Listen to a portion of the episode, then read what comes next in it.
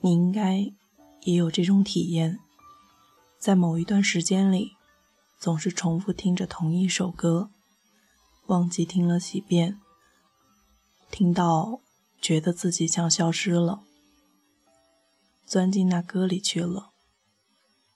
那一阵子，我的主题曲是宋冬野的《鸽子》，迷路的鸽子啊。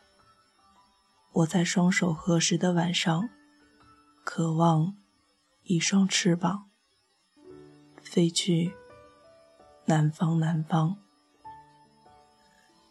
就这么听久了，自己也想唱，于是问了他的联络方式，便冒昧的写信过去，希望能得到他的授权。尊重创作者是必须的。我没想到的是。很快便得到了他的飞鸽传书。就这样，一来一回，纵使未曾谋面，也小有交情。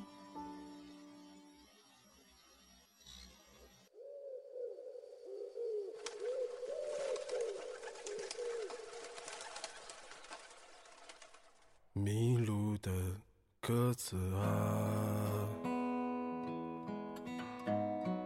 我在双手合十的晚上，渴望一双翅膀，飞去南方，南方。尽管再也看不到无名山的高，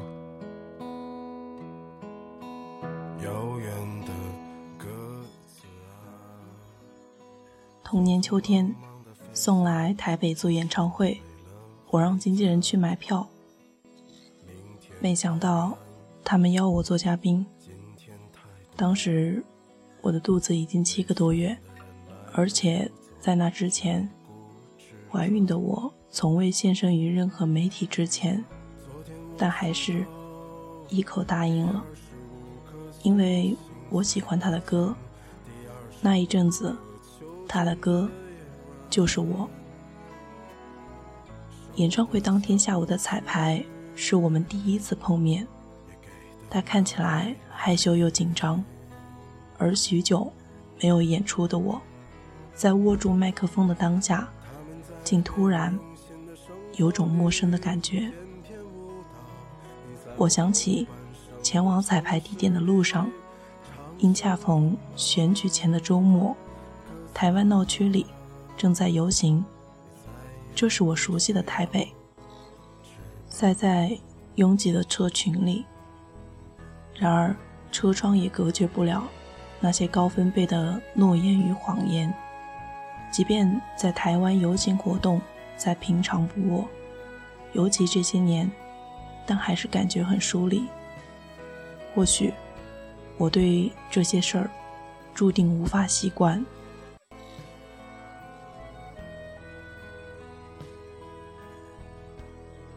有时，人生就是熟悉与陌生的交错。我跟宋说，办演唱会这个地方叫做台北国际会议中心，因为陈升的演唱会，我在这里跨了十个年，从当助理到处找人上台，到自己在台上唱，这是我再熟悉不过的地方了。但我没想到。晃眼今年，想上个厕所，竟然找不到位置。记忆中了如指掌的地方，变得陌生了。当天晚上，也是第五十一届金马奖典礼。前一年，因为当评审，还坐在颁奖典礼上，煞有其事的演了一晚上的优雅。今年，怀孕，当了演唱会的嘉宾。虽然有理由可以不去参加，却突然觉得自己是局内的局外人，又是一种熟悉的陌生。